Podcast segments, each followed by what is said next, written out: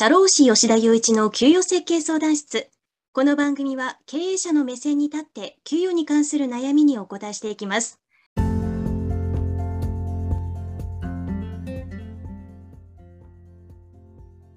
はい、今週も始めていきましょう。まあ、今回から、あの、このラジオ放送なんですけれども、私一人でお送りすることになりました。で、まあ、今までがまあシーズン1だとするならば、まあ、今回からがシーズン2ということでですね。で、まあ、第、まあ、ある意味ではシーズン2の第1回とも言えるわけなんですけれども、まあ、今回のテーマについてはですね、あの、私が経営する社会保険労務士法人ワンハートで推しているクラウドサービスについてお話しします。えっと、具体的にはですね、スマート HR、キングオブタイム、マネーフォワードクラウド給与という3つのクラウドサービスを、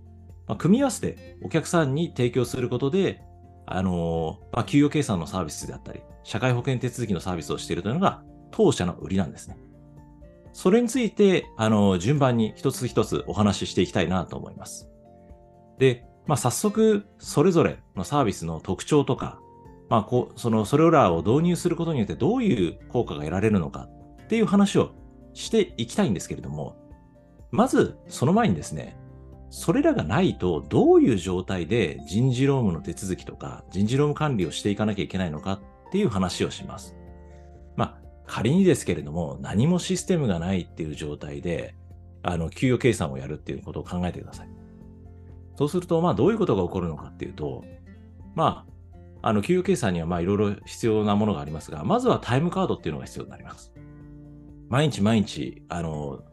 紙のタイムカードで記録をして、出退勤時刻を記録するわけです。で、そこからじゃあ給与計算するってなったら、一つ一つこう手作業で毎日、この1日は何時間残業した、2日は何時間残業したっていう話を、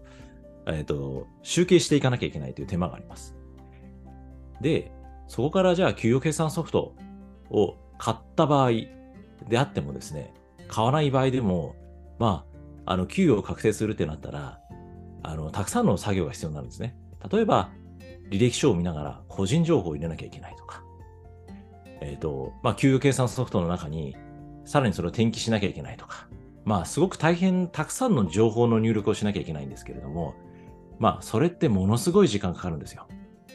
で、この間お話ししたお客さんだと、あのー、まあ、30人ぐらいの会社なんですけれども、給与計算に3日かかるって言ってました。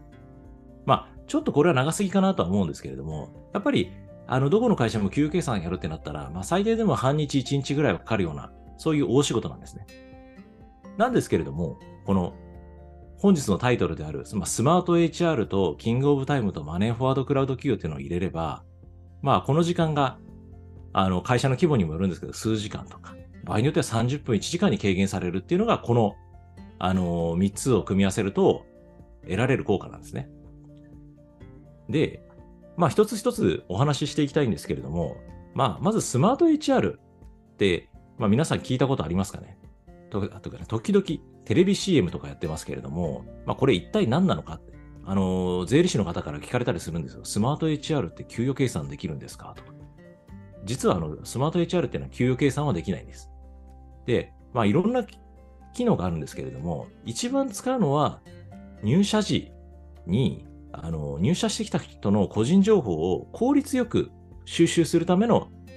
システムとして使うことがまず最初のあの使い方です。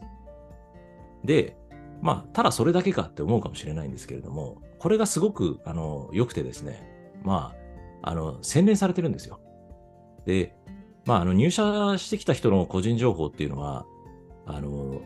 収集するって実はすごく大変で、あの、履歴書からじゃあ生年月日とか転記すればいいじゃないですかって思う方もいらっしゃるかもしれないんですが、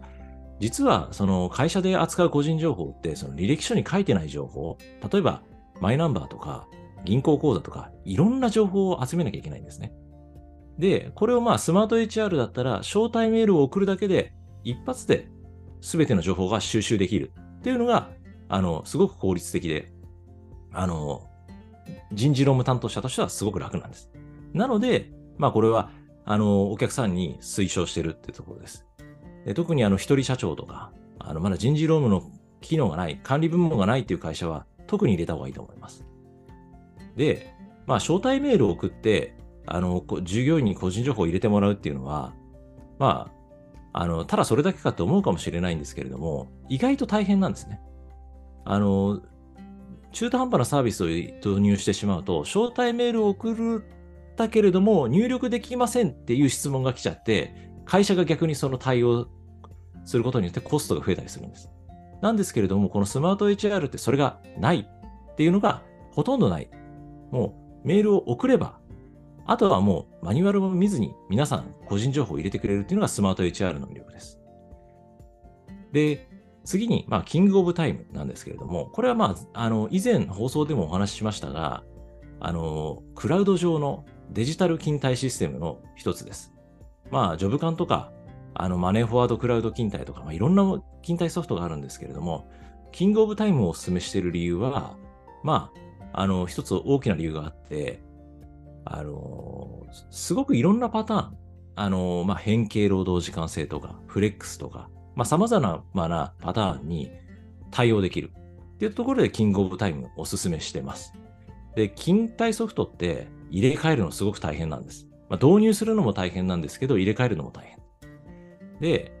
勤怠ソフトを間違えて、あの、自社に合わない勤怠ソフトを入れてしまうと、どういうことが起こるかっていうと、まあじゃあ実際やりたいと思ったこと、変形労働時間制の集計したいな、自動集計したいなと思ってたところで、実はその勤怠ソフト、変形労働時間制の機能がなかったとします。そうすると、あの、勤怠ソフト入れ替えなきゃいけないんですね。で、勤怠ソフトの入れ替えって何が大変かっていうと、従業員さん皆さんが打つものなんですよ。タイムカードって。なので、その従業員さんに全員にアナウンスして、で、なおかつそこからちゃんと教育をして、で、入れ替えなきゃいけないっていうことで、入れ替えのコストって莫大なんですね。なんですけれども、キングオブタイムだったら大体どのパターンでも集計できるので、まあ、どのお客さんにも進めやすいので、当社はキングオブタイムという勤怠ソフトをお客様に推薦しています。で、最後がマネーフォワードクラウド給与です。で、これ、なんでマネーフォワードクラウド給与を当社がお勧めしているかっていうと、まあ、まず一つは、すごくあの、マネーフォワードっていう会社は、まあ、その事業というか、まあ、社労士もそうですけど、税理士さんに対してこう、手厚く支援してくれるっていうところで、まあ、私としてはすごく心を打たれて、ぜひマネーフォワードのサービス使いたいなっていうのが、まあ、きっかけなんですけれども、あの、それだけじゃなくて、実際に使ってみると、すごく直感的に使いやすいし、迷うことなく使えます。で、えっ、ー、と、それだけじゃなくて、すごくいい魅力としては、今お話ししたスマート HR であったであったり、キングオブタイムと Web 上ですごくこう、スムーズに連携するんですね。例えばスマート HR で最初情報収集しました。で、今までだったら、というか普通の給与計算ソフトだったら、スマート HR の情報を見ながらコピーペーストしなきゃいけなかったわけです。給与計算ソフトに。なんですけれども、それをしなくて済む。自動で情報が流れていくんです。で、キングオブタイムもそうです。今までだったら、紙のタイムカードを見ながら手集計して、それを一人 A さんは何時間残業した、B さんは何時間残業したっていうのをポチポチ入れていかなきゃいけない。なんですけれども、キングオブタイムとマネーフォワードクラウド企業ってものすごく連携の、あの、精度が高くて、ボタンを押せばそのまま勤怠情報が流れていくようなシステムになってます。まあ、なので、このマネーフォワードクラウド企業っていうのをお勧めしています。で、まあ、会社としては、このタイトルの通り、スマート HR とキングオブタイムとマネーフォワードクラウド企業っていうのを、まあ、3点セットで導入しているっていうような形です。で、まあ、このあの、サービスをお勧めしているっていうのは、まあ、2つの理由があります。まあ、隠してもしょうがないんで、正直な話だと、まあ、社労士事務所側の、あの、作業工数削減っていうのもあるんですけれども、あの、それだけじゃないんです。お客様にとってすごく大きなメリットがあります。それは、あの、会社が小さいうちにですね、導入しておくことによって、会社の成長をサポートできるというところです。あの、まあ、会社って、まあ、創業するときいろんなパターンがあるんですけれども、まあ、まず最初はやっぱりお客さんもなかなか少ないとか、まあ、資金力もないっていうところから創業するんで、どうしてもこう営業とかマーケティングとか、まあそういった部門にこう力が、あの、いってですね、バックオフィス、まあ経理とか人事総務、特にもうこの人事総務領域なんてなかなかこうリソースが割けないなんていうのが現実なんですね。で、そのまま会社が拡大していくとどうなるかっていうと、まあ、例えば30人、50人になった時に、あの、まあ、その状態でずっとじゃあマーケティング営業ばっかりやってれば会社が発展していくかってそうじゃないので、あの、どこかでこう人事労務のところとか、就業規則とかを整備して、会社をじゃあルールでコントロールしていきましょうみたいな時が来るんです。で、その時に何もクラウドツールが導入されてない。このスマート HR とかキングオブタイムとかマネーフォワードが導入されてないという状態だと、大体ぐちゃぐちゃです。な、なんで、あの場合によっては、このぐちゃぐちゃなバックオフィスというのが会社の成長をあの阻害したりするんですね。例えば、給与計算に未払いがあるっていうことがある日発覚して、優秀な従業員が退職してしまうなんてことが考えられます。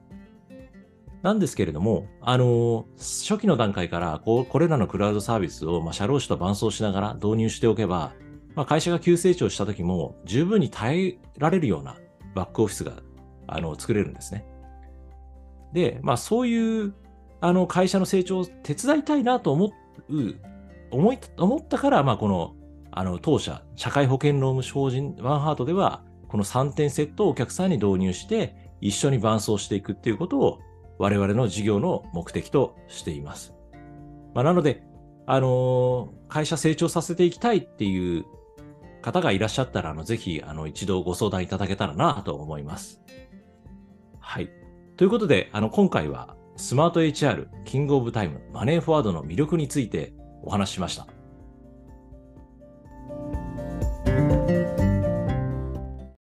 ツイッターでも給与について発信しているので、ぜひフォローお願いします。DM も受け付けているので、お困りごとがあればお気軽にご相談ください。社会保険労務士法人ワンハートのホームページからもお問い合わせいただけます。以上、社労士の吉田祐一でした。次回の放送もお楽しみに。